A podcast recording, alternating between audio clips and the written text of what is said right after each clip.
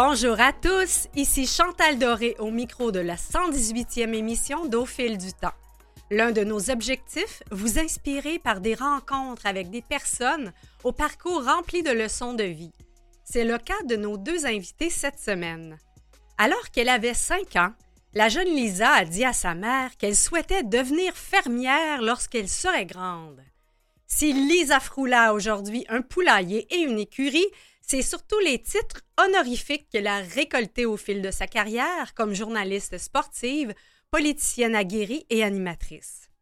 Comme première femme journaliste à entrer dans le vestiaire des Canadiens, et oui, Lisa Froula a inspiré le personnage de Linda Hébert dans Lance et Compte.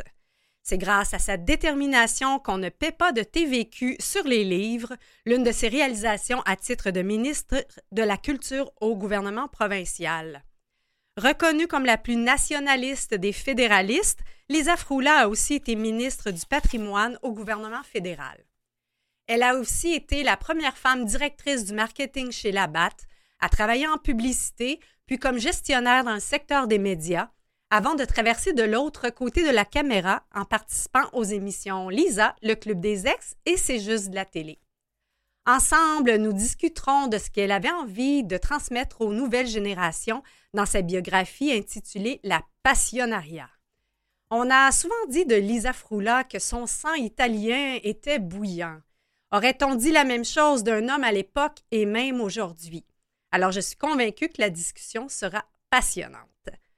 En seconde partie, nous recevons le génial vulgarisateur scientifique Martin Carly si on le connaît bien pour ses 2000 expériences menées à l'émission Génial, on sait moins que son champ de recherche sont, euh, elle, est, sciences neurologiques, donc tout ce qui touche au cerveau. L'Agence de la santé publique du Canada lui a donc demandé d'être le porte-parole de la campagne de prévention de la démence. Et en dernière partie de cette 118e émission, je vous parle du mouvement Ludite Club, soit les adolescents qui décident de délaisser leur téléphone cellulaire. Dans quelques instants, Lisa Froula.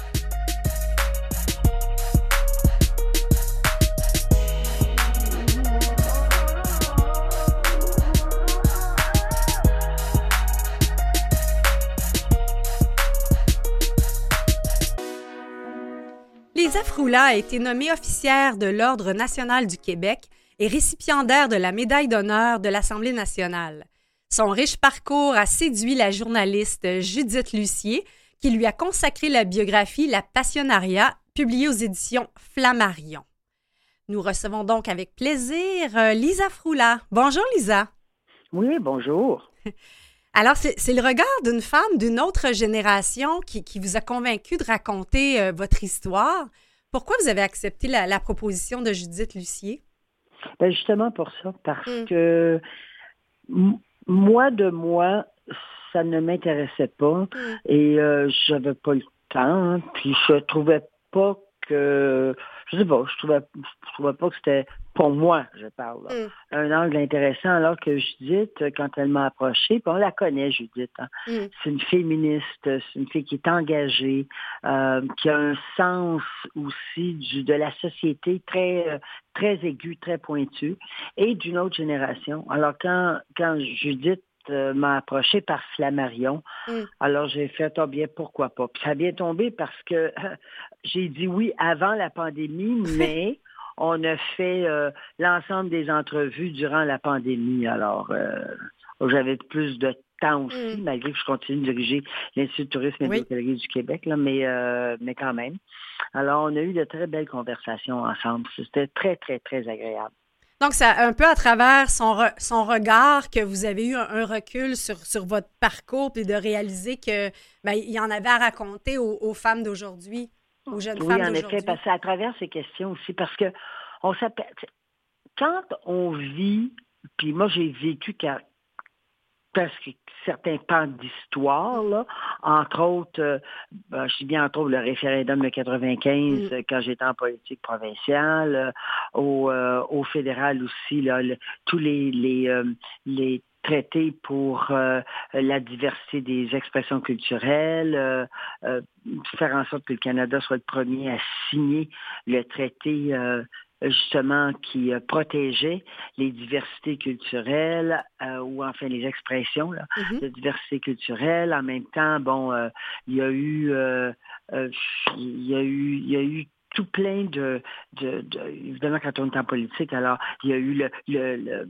le, processus de, d'environnement, euh, mm. euh, il y a eu la signature de, de Kyoto, euh, le refus aussi de participer à la guerre en Irak. Mm. bon, donc il y a, il y a plein de, de, de pans d'histoire que l'on vit, mais on ne se rend pas compte mm que les générations qui nous, qui nous, qui nous suivent ont d'abord pas, ou ils n'ont pas cette perspective-là, mhm. ou encore ils sont littéralement pas au courant. Parce que je dénonce toujours que l'histoire n'est pas enseignée, ou du moins pas suffisamment, ou quelquefois est mal enseignée aussi. Là. Alors que pour moi, l'enseignement de l'histoire, et le positionnement du Québec, du Canada à travers cette évolution historique devrait être euh, fondamental mm. euh, en éducation. Mais euh, c'est pas vraiment ça qui se passe là actuellement.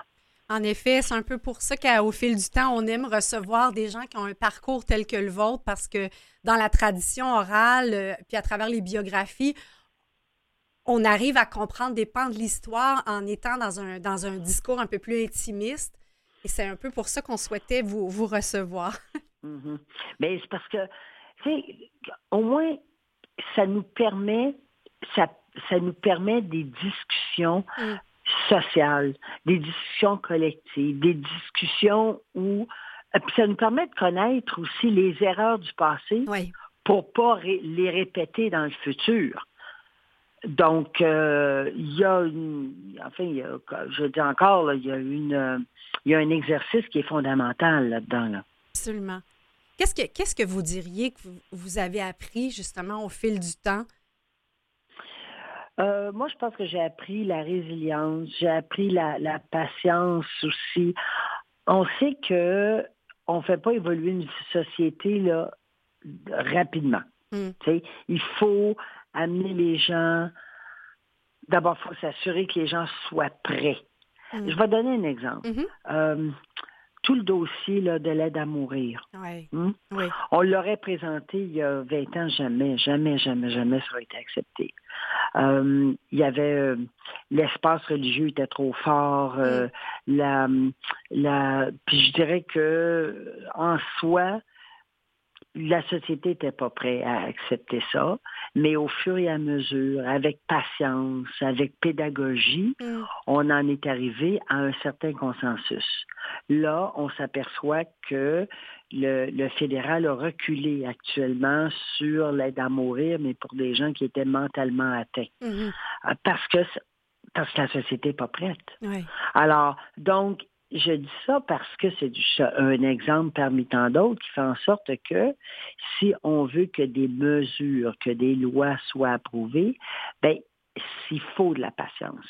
Il faut un exercice pédagogique qui peut durer des années.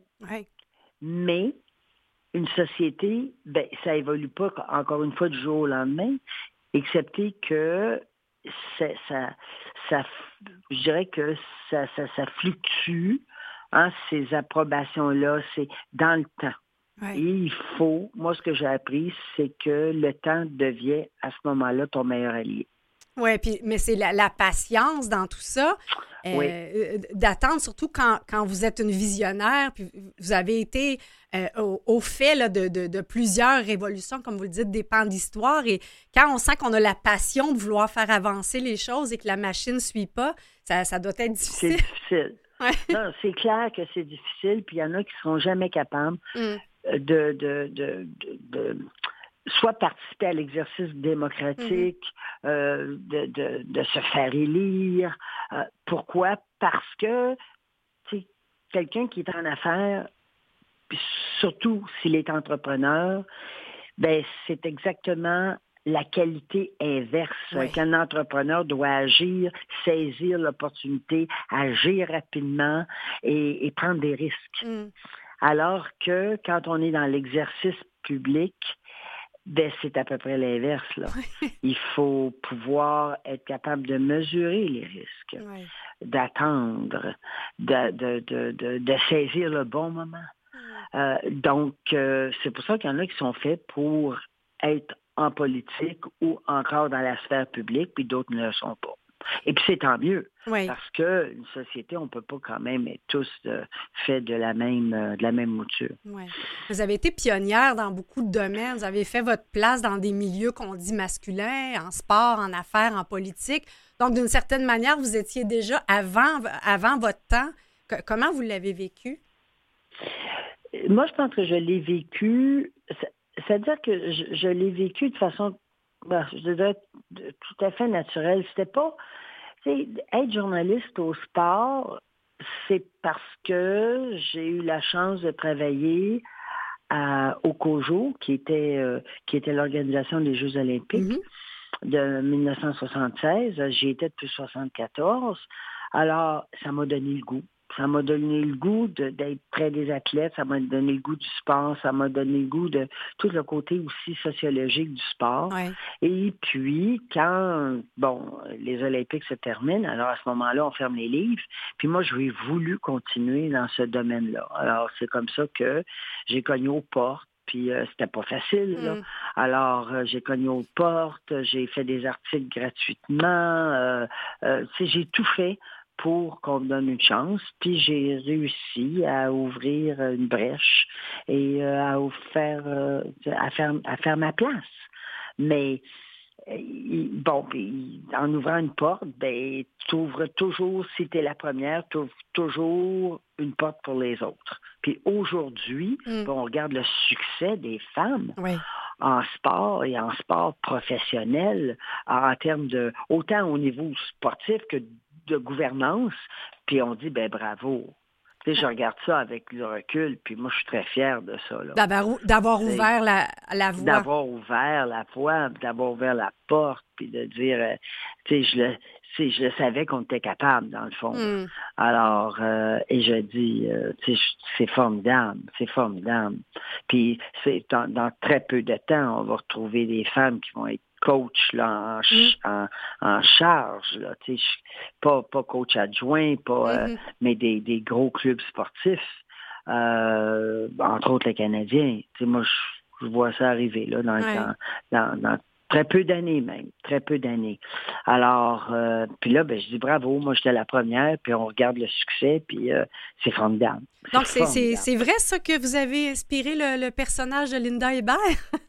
oui, ben oui, oui, oui, parce que j'étais aussi avec euh, avec Jean Tremblay. On mm-hmm. était, tu sais, eux étaient le groupe de journalistes sportifs affectés à la couverture du Canadien. Alors, euh, d'après le Journal de Montréal, euh, bon, et des autres journaux là, qui, qui couvraient, ben, enfin, puis les médias électroniques aussi, là, qui, qui, qui couvraient le Canadien. Alors, euh, oui, effectivement. Ou mais c'est une inspiration, là, parce que le, bon, le personnage euh, regroupait aussi la personnalité de l'auteur. Alors, tu sais, c'est quand même euh, une inspiration, mais c'est un beau compliment. Puis comment vous, vous diriez que vous avez aussi ouvert la voie aux femmes, autant en affaires qu'en politique? Ben, en politique, on n'était pas beaucoup. Mm. Hein? Ben, en affaires, je vais revenir en affaires. Parce qu'en affaires, après, je suis devenue directrice marketing de la brasserie Labatt. Mm-hmm. Et, euh, et j'étais la seule femme en marketing en Amérique du Nord pour une grande brasserie. C'est une grande première aussi. Euh, ça aussi, ça a été une grande mm. première parce que ben, la conviction, c'était que c'était un milieu d'hommes, puis mm. que si tu, si tu buvais pas ta, ta, ta, caisse de 12 par jour, euh, tu connaissais rien à la bière. Mm-hmm. C'était un peu ça, la, mentalité. Alors, euh, puis, et je suis j'ai été chanceuse encore une fois mm. parce que je suis tombée dans une euh, dans une période où tout le marketing de bière changeait et évoluait. Alors, euh, il y avait avant, il y avait juste euh, des marques qui étaient les marques institutionnelles. La BAT, bon, mm-hmm. bon, la, la BAT, oui. Euh, Molson et O'Keeffe qui n'existent plus. Mm. Et, euh, et c'était tout, là. C'était tout dans un format qui était identique à toutes les marques. Et puis, c'est ça. On n'avait pas le droit de montrer la bière qui coulait, la bière qui débordait du verre, qu'il ne fallait pas que ce soit trop appétissant. Mm. Enfin, il y avait des, une réglementation incroyable autour, de, autour du produit. Et euh, finalement, en 84, c'est la BAP pour prendre des parts de marché qui a mm-hmm. décidé de, d'ouvrir et de briser tout ça, là. et d'en arriver avec, de lancer des marques différentes. Comme Budweiser. Euh, euh mm. euh, de, de, de, changer les formats de bouteilles. Euh, alors, ça a été des années d'effervescence mm. incroyable. Oui, hein, puisqu'on parle de bière. Lisa, je vous propose de faire une toute petite pause, puis j'aimerais ça vous entendre un peu sur le discours des, des filles d'aujourd'hui par rapport à, à, ce que vous avez vécu plus à, dans, votre, dans votre prime jeunesse. Une petite pause. Parfait.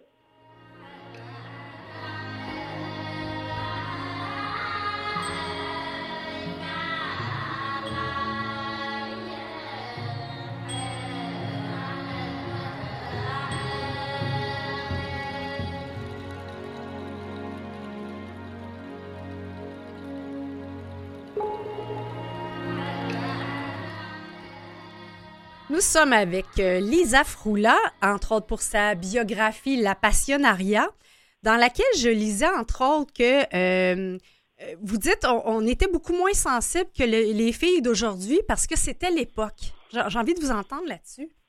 Ah ben ça, c'est parce qu'on fait référence au monde d'hommes. Moi, j'étais dans mm. un monde d'hommes, j'étais la seule femme.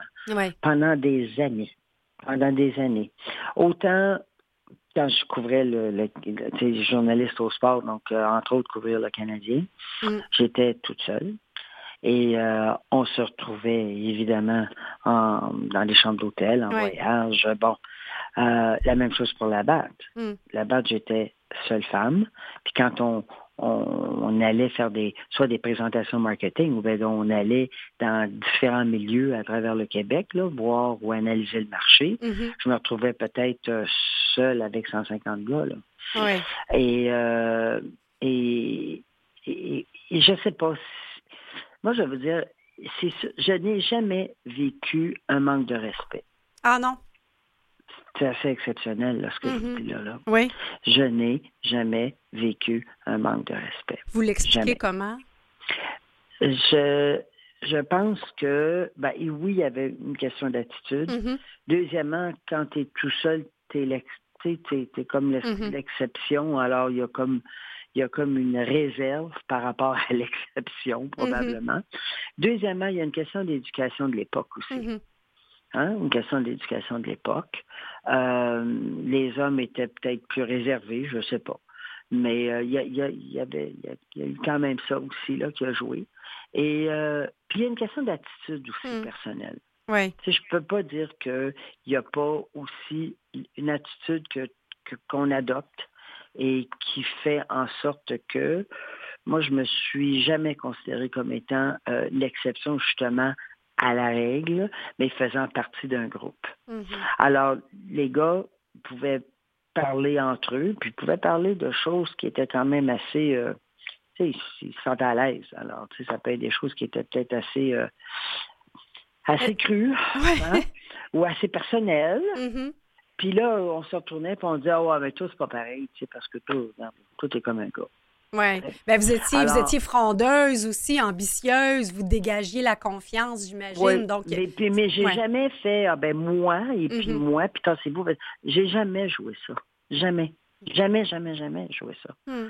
Puis quand j'ai été invitée à entrer dans la chambre des joueurs, à l'époque, c'est pas moi qui ai défoncé la porte. Mm j'ai été invité. Mm-hmm. Pourquoi? Parce que on se sentait ou il se sentait suffisamment à l'aise hein, pour ne plus voir en moi une femme, mais pour voir en moi one of the boys, comme on dit ouais, une journaliste qui fait son travail. du groupe, mm-hmm. exactement. Puis que bon. Alors, tu sais, mais je dis, il y a aussi une question d'attitude. Ben, il y a autre chose aussi ça ne veut pas dire qu'il n'y a pas eu du flirt, là. Mm-hmm. Je ne dis pas qu'il n'y en a pas eu. Je ne dis pas qu'il n'y a pas eu aussi des remarques qu'aujourd'hui on considérait des fois des remarques de mon oncle. Euh, tu sais, ça peut arriver. Puis, moi, c'était beaucoup. tournes ça en humour, euh, tu, euh, tu mm-hmm. réponds du tac au tact, mais surtout, tu n'en fais pas un plat, puis tu te formalises pas, là. Mais avez-vous l'impression justement que, que, chez les plus jeunes générations, on a tendance un peu plus à être vexé plus rapidement? moi, je veux juste... Écoute, s'il y a de l'abus, mm. Encore une fois, de l'abus, du manque de respect, ou aller encore plus loin, littéralement mm. agression. Oui, il faut condamner. Il faut condamner. Mm-hmm. Il faut condamner. Mais maintenant, il s'agit aussi d'en arriver à savoir où est la limite. Et d'une part, puis deuxièmement, c'est quoi la définition? Mm-hmm. C'est parce que je trouve qu'aujourd'hui, on a peut-être une tendance aussi à mettre tout dans le même paquet. Mm-hmm. Alors, c'est quoi la définition? Quelqu'un qui te met la main dans, le dos, par exemple, c'est une agression, ça ne l'est pas. Mm. Parce que des fois, tu entends des choses où tu dis, écoutez, là, on ne veut pas avoir une société qui est complètement, euh, je dirais, javelisée. Là. Oui, oui. Au point où les rapports hommes-femmes deviennent des rapports où tout le monde est sous ses gardes. Oui, ben, il y a beaucoup de jeunes garçons qui, disent qu'ils ne savent plus aussi euh, que la glace est fine. La glace comment est fine. agir? C'est mm. comment agir? Moi, je fais des farces même aujourd'hui, mm. parce qu'il y a des, euh, des, des euh, ben, des hommes avec qui on travaille, des directeurs, puis tout ça, là, qui sont dans la, qui sont dans, sont, sont dans, la quarantaine, cinquantaine. Mm-hmm. Puis à un moment donné, il y en a un qui m'a dit la semaine passée, en tout cas, j'ai pas le droit de dire ça maintenant. Tu sais, je n'ai plus le droit de dire. Mm-hmm. Mais mon Dieu, que ça te fait bien. Tu sais. Ouais. J'étais habillée d'une certaine façon, puis mon Dieu, que t'es belle, ça te fait bien. Mais et puis il me dit, je le sais que j'ai pas le droit de le dire. Là-dessus, je réponds, regarde-moi, à mon âge, là, je prends tous les compliments. Alors, fais-toi plaisir. Allez-y, faites-vous plaisir. Tu sais, parce qu'on était. Puis je le dis, mais d'un autre côté, on n'était pas là-dedans. Moi, là, euh, un homme qui dit, mon Dieu, que t'es belle, puis ça te fait bien, puis oh mon Dieu Seigneur, tu sais, un petit, une petite remarque, puis tout ça, ben, je veux dire, tu réponds, tu t'en formalises pas. Mm-hmm. Toi aussi, t'es beau, puis oh, Ben oui, nous aussi, on peut faire des compliments. Tu comprends, là, tu, dans le fond, ça fait partie. Le flirt, le flirt fait partie aussi de la vie. Mm. Tu sais? Et encore une fois, le flirt sans conséquence. Oui, absolument. C'est de la vie. C'est une nuance importante que vous apportez. Sans conséquence. Mm. Mais il faut arrêter d'être tellement sur ses gardes qu'il n'y a plus personne qui ose plus rien, puis qui n'ose mm. plus dire rien, puis ose plus agir de façon totalement naturelle. Tu sais, moi, j'ai de la difficulté, c'est sûr à mon âge, j'ai un peu de difficulté, malgré que je ne me trouve pas même vieille, là, puis je, on, est au début 70, hein, c'est ça? Ben voilà. Puis, euh, oui, mais avec l'énergie de quelqu'un de 40. puis euh, je dirige les THQ, mm. puis je suis présidente du conseil d'administration de la de, de, de, Destination Canada, qui est la, la la corporation de la couronne pour mm-hmm. euh, qui dirige tout le marketing, euh, enfin qui euh, qui a tous les budgets de marketing du tourisme canadien. tu sais bon, puis et, est impliqué dans d'autres conseils d'administration comme l'ordre du Québec. Mm-hmm. Mais je me dis, tu sais, quand je reviens puis que je regarde ça, puis je me dis maintenant il y a une tendance qui dit qu'on n'est plus des îles ou des L, mais on est des yels. Moi, j'ai de la misère avec ça. Ah, qu'est-ce qui, qu'est-ce qui, qu'est-ce qui vous J'ai de la misère parce que je me dis, en quelque part, on est quoi là? On est mm. des quelque chose. Mm-hmm. On est, c'est ça là? Ouais, c'est ça qu'on définisse LGBTQ2, c'est parfait parce que mais là quand on est rendu que ah ben là moi je suis pas je suis pas une, je suis pas un, je suis mm. quelque chose. Là je me dis où est-ce qu'on s'en va? C'est pas c'est malaisant.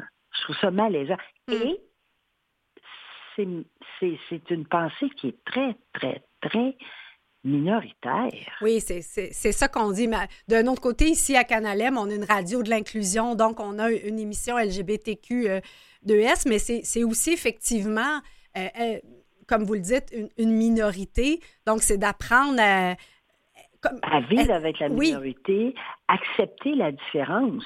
Ah, moi, je dis bravo. Mm-hmm. Bravo. Accepter la différence. Euh, on vient quand même d'une certaine époque où, effectivement, on n'osait pas dire qu'on était gay. Mm-hmm. Euh, puis parce que bon, euh, c'était pas c'était pas acceptable puis mm-hmm. tout ça, on a largement dépassé ça. Là.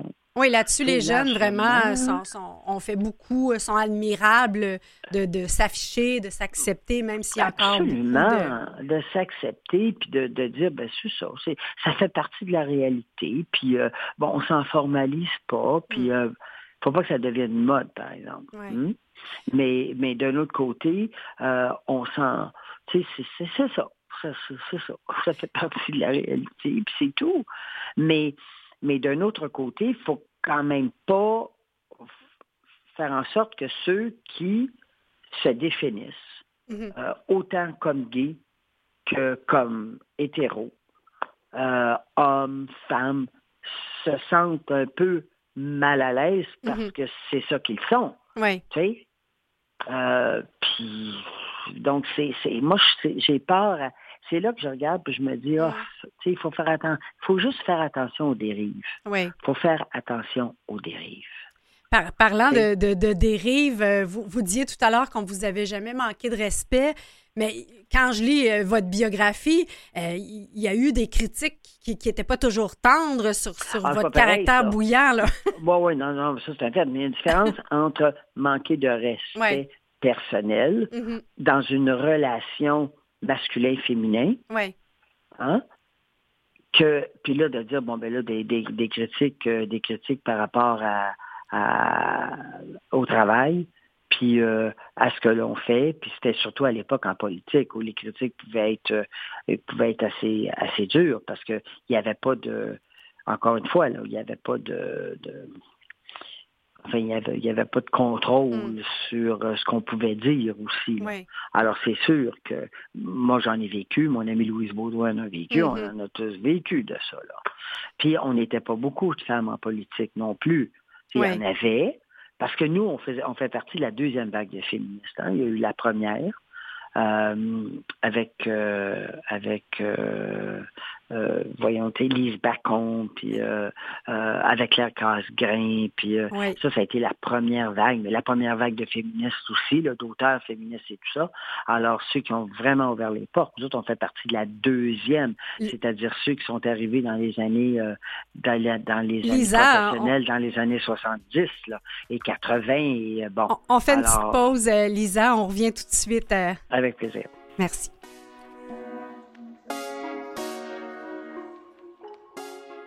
Ici Jeannette Bertrand. Vous écoutez l'émission Au fil du temps avec Chantal Doré. Nous sommes toujours avec Lisa Froula qui a fait sa place dans les milieux masculins autant comme journaliste sportive, en affaires, en politique. Et on parle notamment de son parcours de vie raconté dans la biographie La Passionnariat, publiée aux éditions euh, Flammarion. Lisa, vous avez nommé euh, euh, Louise Baudouin.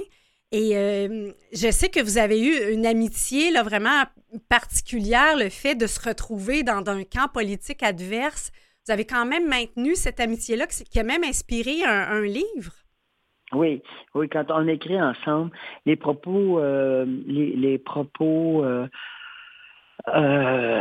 écrits par Daniel Bombardier, la sœur de mmh. Denis Bombardier, Daniel. Et euh, oui, on, nous, on a eu un coup de foudre hmm. d'amitié. Euh, moi, à ce moment-là, j'étais euh, ministre au provincial, évidemment, de la culture. Louise était chez Téléfilm. Elle n'était pas revenue en, en, politique encore. Et euh, après ça, ben, c'est là qu'on s'est presque échangé le ministère. Alors, euh, moi, j'ai eu le ministère de la Culture, elle a eu le ministère. Après ça, bon, elle a pris subséquemment le ministère de la Culture, continué la politique culturelle, a implanté la, le livre et aussi euh, la, la, et travaillé sur l'implantation de la grande bibliothèque. Mm. Alors, puis moi, de nos côtés, on était en opposition, on s'est organisé pour passer ça à, à l'unanimité. Non, c'était vraiment ça a été vraiment des belles, belles, belles périodes, euh, des belles périodes politiques et l'amitié dure encore aujourd'hui. Ben, le livre s'appelle d'ailleurs Amitié interdite, je crois. oui.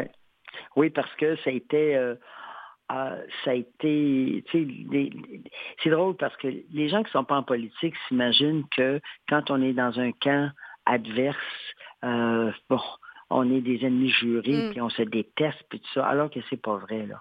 Parce que la plupart des, euh, du travail fait en commission parlementaire, la plupart des lois aussi mm. sont, euh, sont discutées et adoptées à la presque, mm-hmm. presque unanimité. Alors, donc, donc, les gens s'imaginent que c'est ça. Là. Nous autres, on a voulu prouver aussi qu'on pouvait avoir des idées différentes. Oui. Puis c'est pas rien, là, tu sais, parce que c'est des idées sur... Oui, c'était quand même l'avenir. Euh, oui. wow, ben oui, donc c'est un statut politique qui est complètement différent pour le Québec, puis euh, mais partager le même amour du Québec mm. et, et en quelque part respecter les idées de l'autre. Oui. Ben, c'est un beau recul, c'est une belle maturité d'avoir été capable de le faire. Oui, mais oui. Puis, euh, tu sais, s'il y a un message, on disait tantôt, ce qui est important, c'est de considérer le temps comme étant son meilleur allié dans, dans la sphère publique. Bien, je dirais aussi que le respect puis le respect de l'autre aussi.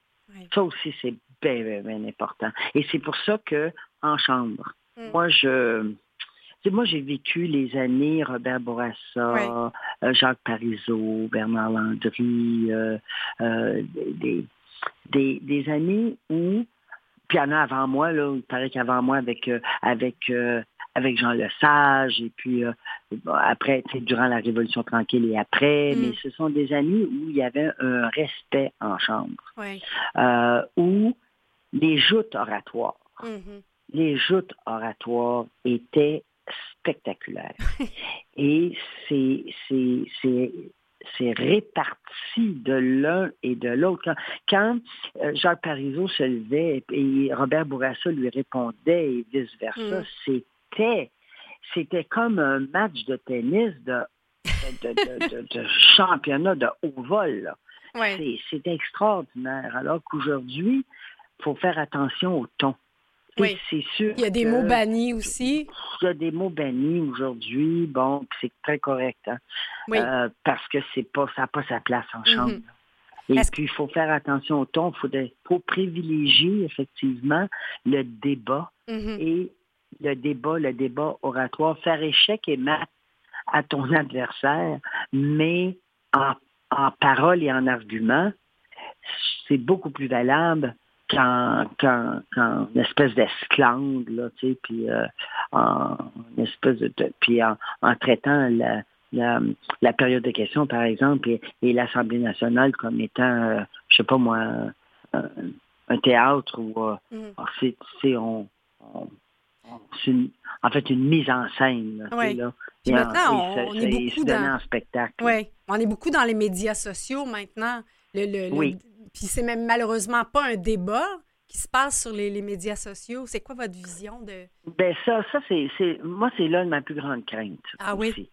C'est que pendant, pendant les années, là, hein, justement, les années de la Révolution tranquille, on parle hmm. des années 60, après ça être sorti, ou enfin du joug euh, de, religieux, hein, de, l'espèce de chape hmm. euh, de, la, c'est ça, de la chrétienté, là, puis de mm. l'échappe de l'Église.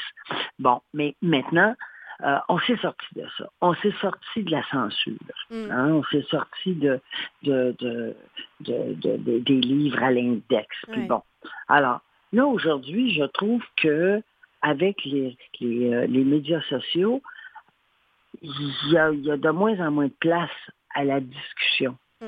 Autrement dit, on l'a vu pendant la pandémie, là. Autrement dit, tu es d'accord avec moi, puis si tu n'es pas d'accord avec moi, ben là, je vais te fustiger. Puis si je suis capable de te démolir mon mm puis ça n'a pas de bon sens. c'est ça qui n'a pas d'allure, il n'y a pas de bon sens.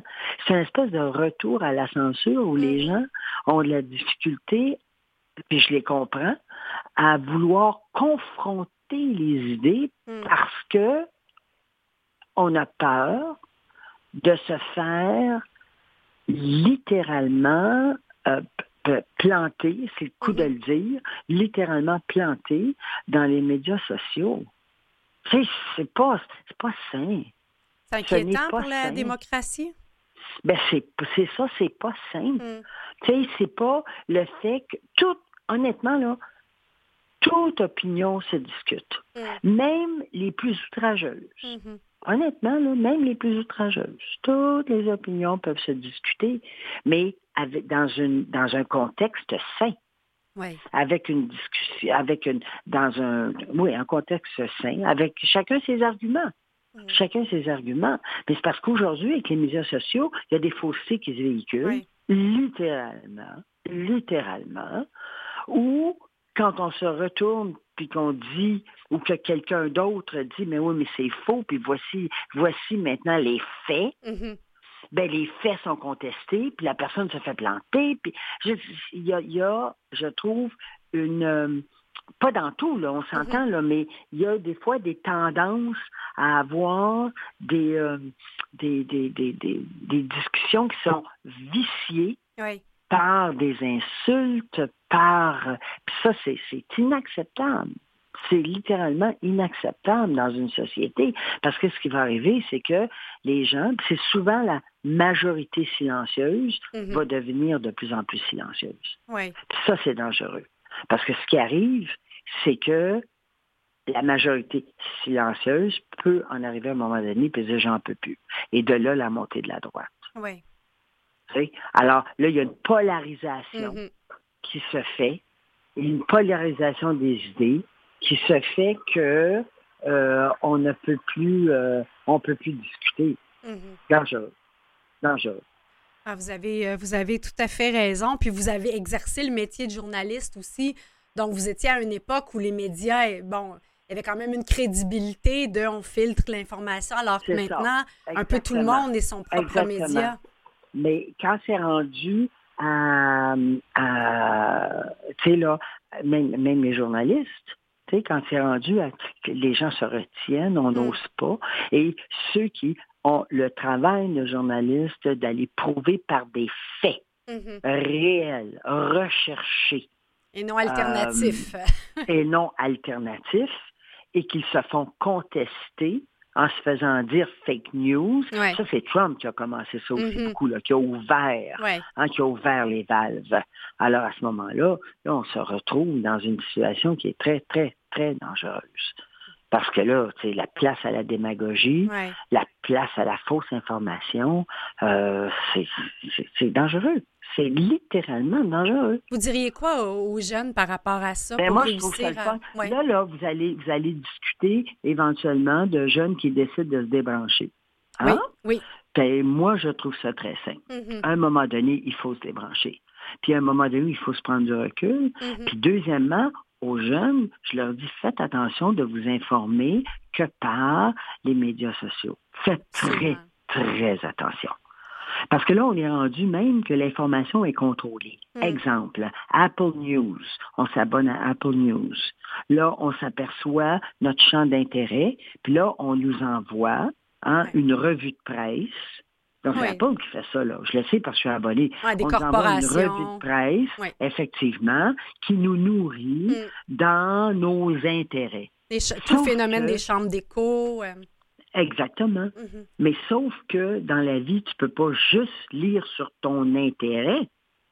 Il faut que tu saches ce qui se passe aussi dans d'autres secteurs. Ah, c'est la beauté de, l'ouverture d'esprit et j'aurais tendance euh, aux jeunes justement à, suggérer de lire votre biographie pour euh, apprendre des grands pans de l'histoire. Et euh, oui, vraiment, Judith avait raison de, vous proposer d'écrire. J'ai appris tout plein de choses et vraiment, vous êtes une femme très inspirante, Lisa.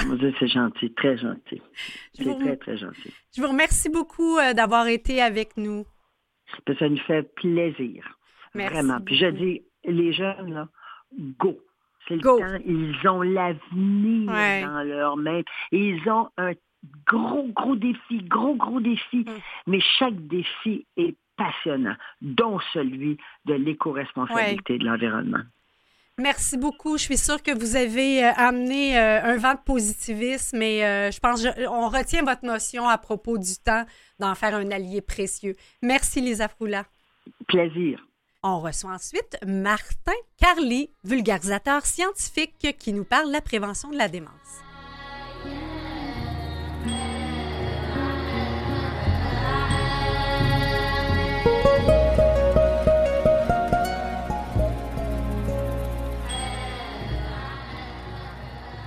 Connaissez sans doute euh, Martin Carly pour ses expériences époustouflantes à l'émission euh, Génial et parce qu'il est détenteur d'un doctorat en sciences neurologiques, le vulgarisateur scientifique a accepté d'être porte-parole de la campagne de prévention de la démence de l'Agence de santé publique du Canada.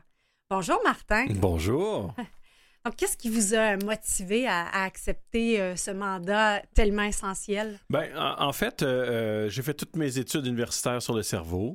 Mm. moi, ce qui me fascine, c'est vraiment le cerveau.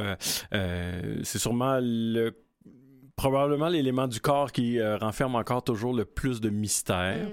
Et euh, le mystère en science est extrêmement motivant. Les, scientifiques ben, sont, euh, sont appelés à trouver des réponses pour des questions pour lesquelles on n'a pas de réponse jusqu'à maintenant. Donc, un, organe comme le cerveau qui renferme tellement de mystères, c'est ça qui me passionnait le plus. Donc, euh, lorsqu'on m'a proposé d'être, de m'associer à cette campagne-là, j'ai dit oui tout de suite. C'était, c'était mon sujet de prédilection. Ah oui? Vous aviez déjà un peu étudié sur le, ben, sujet ou fait des recherches? Pas la démence comme telle, mais le cerveau en général, oui, assurément. Mais en sciences neurologiques, ouais, euh, j'ai fait mes études sur la maniaco-dépression, ah sur la schizophrénie et tout ça. Donc, euh, ouais, voilà. Souvent, les, gens confondent maladie d'Alzheimer, démence. Pourriez-vous nous vulgariser tout ça? ben, en fait, l'Alzheimer, c'est une des formes de démence. Hein? La mm. démence, c'est une condition, euh, mais on pourrait dire que c'est un terme générique qui couvre toutes sortes de, conditions qui ont toutes en commun d'affecter le fonctionnement du cerveau ou du mm. système nerveux, tout simplement. Donc, euh, euh, par symptômes, ben, on va voir par exemple des symptômes cognitifs, donc perte de mémoire, mm. plus grande difficulté à planifier, ou euh, euh, le jugement qui est altéré, et ainsi de suite. Il y a aussi des symptômes qui sont plus euh, physiques, par exemple la perte de contrôle sur certains organes comme la vessie, mm. les muscles plus raides, difficulté à se tenir debout, s'asseoir, des choses comme ça. Donc, il y a toutes sortes de formes de démence. L'Alzheimer est assurément la plus connue et la plus fréquente. Ah oui, la plus fréquente. Oui, oui, absolument. Mm. on, parle de 70% environ des cas euh, de démence, c'est l'Alzheimer. Mais il y en a d'autres, par exemple la démence vasculaire, où là, il y a un apport euh, sanguin suffisant au cerveau. Si le cerveau a moins de sang, ben, il fonctionne moins bien. Par exemple, on peut penser aux AVC qui, qui mm. causent ce genre de démence-là. Euh, il y a des démences liées à la présence de protéines anormales dans le cerveau. Il y en a qui sont liées à, par exemple, certaines carences en vitamines et ainsi de suite. Donc, il y a plusieurs formes, et, mais elles ont toutes en commun d'affecter le fonctionnement du cerveau ou du système nerveux. Hmm. Voilà. On dit souvent, bon, souvent les gens parlent de génétique, mais on comprend finalement que ça joue un rôle quand même assez faible. Euh, très faible, oui, hmm. effectivement. Euh, lorsqu'on parle des facteurs de risque de démence, il y a deux catégories. Première catégorie, les facteurs non modifiables. Donc, ce qui va nous arriver, ce qu'on ne peut pas changer. Par exemple, la génétique. Donc, les gènes qu'on a reçus de nos parents, on ne peut pas les changer. Euh, mais effectivement, euh, c'est une minorité de cas qui sont liés à la génétique. Donc, ce n'est pas du tout euh, le facteur prédominant. Ça, c'est un facteur non modifiable. Un autre, c'est le fait qu'on vieillisse. Donc, ça, évidemment, on ne peut pas changer ça. On aimerait changer ça, mais on ne peut pas. La seule manière de rester vivant. ben voilà, exactement. mais encore une fois, on, a tendance à imaginer que la démence ben, vient automatiquement automatiquement avec euh, le grand âge, alors que c'est pas du tout vrai. Mm. Euh, encore une fois, euh, c'est loin d'être tout le monde qui vieillit, qui va développer différentes conditions de démence. l'exemple que j'aime donner là, dans le cadre de cette campagne-là, c'est l'exemple de, de Madame Jeannette Bertrand, qui mm-hmm. a atteint un âge très vénérable, et dans les hauts 90, et elle vient quand même de publier un livre il n'y a pas très longtemps. Absolument. Donc, il est tout à fait possible de vieillir sans avoir de symptômes de démence. Donc, il faut pas voir ça comme quelque chose d'inévitable. Mm-hmm. C'est des mythes, ça, que ben, on vieillit, on va l'avoir, ou euh, j'ai la génétique que j'ai, ben, je vais être pogné avec. Donc, c'est pas du tout ça qui se passe. Donc là, on entre dans la bonne nouvelle, c'est-à-dire la liste de tout ce qu'on peut faire, tout ce qu'on peut faire pour, euh, pour la prévenir. On a eu le bonheur de de recevoir Jeannette à deux reprises. et ben je suis à peu près convaincue que dans les euh, facteurs dont, vous allez nous parler, entre autres dans le cas de Jeannette, un réseau social qui est là pour avoir des projets. Oui, absolument. Euh, et même, je disais une, entrevue qu'elle avait donnée là, euh, il, y a, quelques années à peine, qu'elle mentionnait que ça elle voulait tellement pas euh, avoir de, de, démence qu'elle était retournée enseigner. Elle voulait mm. absolument toujours garder son cerveau extrêmement actif. Et ça fait partie justement des choses qu'on peut faire pour justement minimiser les risques euh, de démence. Évidemment, les, les premiers facteurs sur lesquels on peut jouer, c'est des facteurs qui vont assurément euh, tomber sous le sens pour tout le monde euh, et qu'on mentionne habituellement pour notre santé en général. Mm-hmm. Donc, par exemple, combattre la sédentarité, donc bouger plus. C'est sûr qu'aujourd'hui, à moins 30, peut-être qu'on bouge moins, mais on peut se le pardonner quand même. C'est une bonne raison. Euh, on s'entend, mais bouger mais vous êtes plus. Ici, vous êtes venu nous voir en studio. absolument. Ma face déjà tranquillement. mais, mais oui, donc bouger plus. Puis bouger plus, ça ne veut pas nécessairement dire faire des, triathlons. Mm. Simplement, euh, une marche régulière, ça va faire le travail. Euh, aussi, euh, avoir une meilleure alimentation, donc plus de fruits, plus de légumes dans notre alimentation. Ça aussi, ça, va aider. limiter ou carrément éliminer là, le tabagisme ou limiter sa consommation d'alcool. Donc ça, c'est quand même des facteurs qui sont on a entendu parler pas mal au niveau de notre état de santé en général. De dire, mm-hmm. ah ben oui, il me semble que ça, on dit ça, quand on est en santé. On s'entend, effectivement. Mais ce qu'il ce faut rappeler euh, dans ce cas-ci, c'est qu'on on a l'impression que le cerveau est déconnecté de notre corps, mais le cerveau, il est dedans. Il est pas, euh, il flotte pas à côté de nous en disant je suis euh, à part. Mm. Donc, tout ce qui va être bon pour notre corps va être bon pour le cerveau aussi. Il en fait partie. Il va bénéficier de tout ça. C'est sûr qu'on mesure pas les effets de, de tous ces facteurs-là sur la santé du cerveau, mais tout ce qui va bénéficier au corps, le cerveau va en bénéficier aussi. Donc, se tenir plus en forme, le cerveau va en bénéficier. Hmm. Contrôler aussi un autre facteur, euh, contrôler des conditions euh, chroniques comme l'hypertension, le mhm. diabète, et ainsi de suite. Donc, ça peut vouloir dire d'aller voir un petit peu plus souvent son médecin pour euh, endiguer ces, ces, conditions-là. Donc, tout ça tombe vraiment dans le, dans le domaine de la santé en général. Mhm. Et puis après ça, ben là, on rentre dans des, euh, des facteurs qui sont plus liés au cerveau comme tel. Et là, vous avez mentionné euh, Madame Bertrand avec euh, assurément sa grande capacité à socialiser, à aller au-devant des autres, ainsi de suite. Ça fait partie des, des, des facteurs de risque. Donc, le fait qu'on je veux dire, je vais rappeler que l'humain est un animal social. Mm-hmm. On a évolué en groupe, on a besoin des autres. Donc, d'aller au-devant des autres, pas juste sur Zoom, mais euh, d'aller carrément rencontrer du monde. Euh, c'est assurément euh, positif. aussi au niveau du cerveau, protéger ses sens, par exemple, protéger son ouïe. On a tendance à l'oublier. Mm-hmm on se dit, ah ben là, ça va être de même toute notre vie. On a peut-être la musique trop forte dans les écouteurs et ainsi de suite. Il faut faire attention à ça. Quel est le lien entre l'ouïe et le ben, cerveau? Encore une fois, on est un animal social. Donc, mm. si on commence à avoir des sens qui se détériorent, ben, ça peut avoir un impact justement sur les contacts qu'on a avec mm. les autres et peut-être même notre désir carrément d'aller au-devant des autres. Donc, parce qu'on devient hypersensible au bruit ou, pas confortable? Soit ça ou pas confortable. Mm. Ou euh, effectivement, le, le co-porte-parole de la campagne du côté anglophone, euh, Jane Graham, ben lui, c'est une de ses habitudes qu'il veut changer. De, malgré le fait qu'il y a une ouïe qui a été affectée, plus quand même euh, protéger son ouïe et aller quand même socialiser au devant des autres. Ça, c'est vraiment les habitudes que, que lui a choisies. Encore une fois, lié au cerveau, euh, soigner son sommeil. Le sommeil mm. est tellement au cœur de plein d'affaires. Donc, dormir euh, un peu plus longtemps dans des conditions plus propices. Une de, vos résolutions personnelles. Et c'est tout un défi dans mon cas. Moi, je fais mm. partie des individus qui se disent quand je dors, je peux pas faire d'autre chose, donc c'est un peu une perte de temps, malheureusement. Il faut que je me donne. Hyperactif un bah, peu. il y a tellement de choses à faire que pourquoi je dormirais? Donc euh, oui, là, mon habitude, moi, euh, principale pour cette campagne-là, c'est d'allonger mes heures de sommeil, euh, faire ça dans un contexte un peu plus propice, donc pas de lumière, mm. puis pas de bruit. J'ai tendance à garder les lumières allumées, la radio joue, la TV joue, je veux une présence autour de moi quand je m'endors. Donc travailler sur ces choses-là, effectivement, c'est quand même un assez grand défi pour moi. puis finalement, ben sûrement dans, dans, dans, les facteurs que j'aime bien mentionner, c'est le fait qu'on doit stimuler notre cerveau. Le mm. cerveau qu'on a, ben, on l'utilise à 100% pas à 10% comme euh, on entend de temps en temps. Ça, c'est un énorme mythe qui fait pas de sens. C'est un, gros, gros ah mythe hein.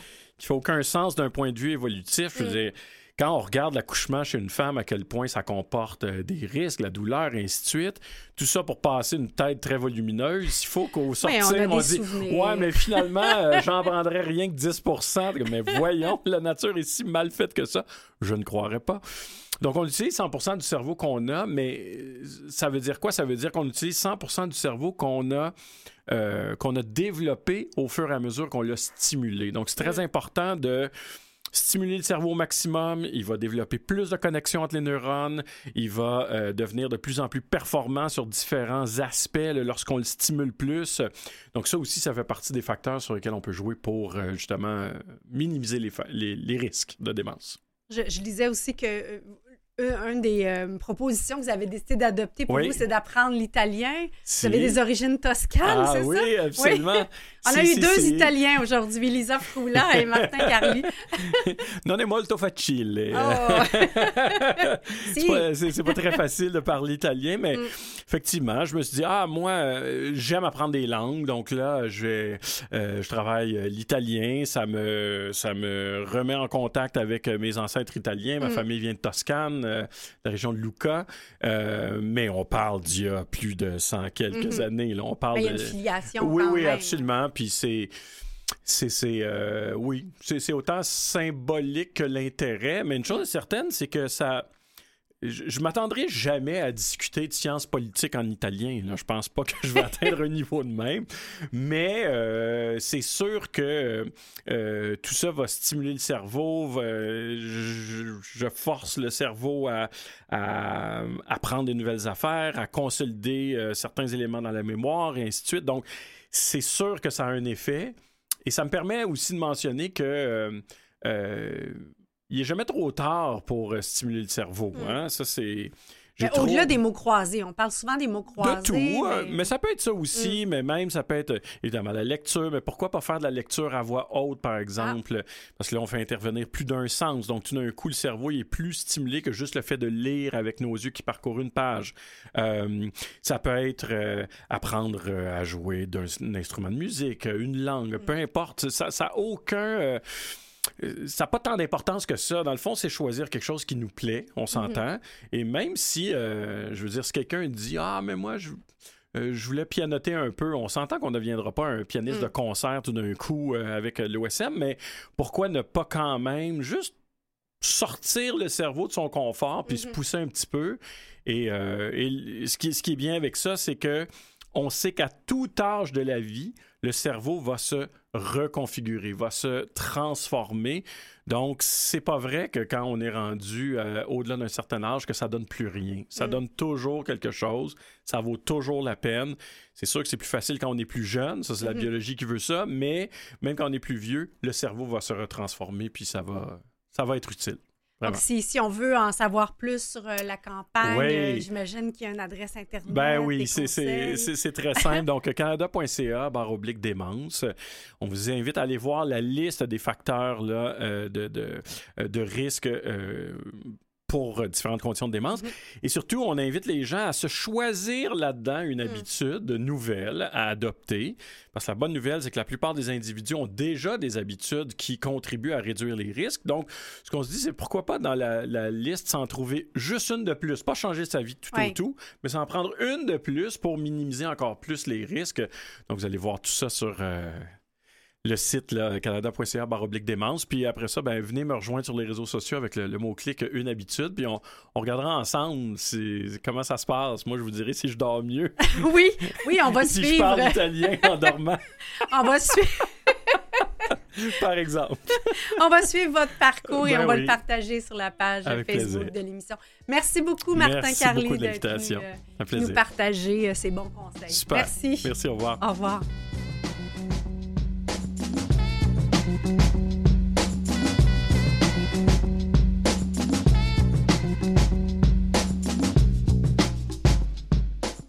On dit souvent que les jeunes sont vissés à leur téléphone. On a même créé l'expression anglaise screenager, soit la contraction de screen pour écran et teenager pour adolescent. Or, il y a une adolescente américaine, Lola Schubb, qui est arrivée à son téléphone puis elle en a eu ras-le-bol. Elle a d'abord carrément jeté son téléphone et quand elle a vu que c'était difficilement compatible avec son mode de vie, elle a troqué son téléphone intelligent pour un ancien téléphone à clapet. Bref, un, vrai téléphone. Elle s'est amenée à, créer le club Ludit Club, qui est inspiré de l'ouvrier anglais Ned Ludd, supposément euh, euh, inspiré du mouvement du ludisme, un mouvement des casseurs de machines au 19e siècle. Parce que ça fait en sorte, c'est que euh, ils se sont rendus compte là, que ça favorisait leur réflexion sur la place que prennent les téléphones dans leur vie. Ils ont retrouvé du temps, de l'espace, de la créativité et une plus grande euh, présence. C'est ainsi que se conclut notre émission d'Au fil du temps cette semaine. Nous recevions Lisa Froula. Sa biographie s'appelle La Passionnariat aux éditions Flammarion. Et Martin Carly est le porte-parole de la campagne de prévention de la démence canada.ca démence. Merci à Mathieu Tessier, Catherine Bourderon et Jean-Sébastien Laliberté.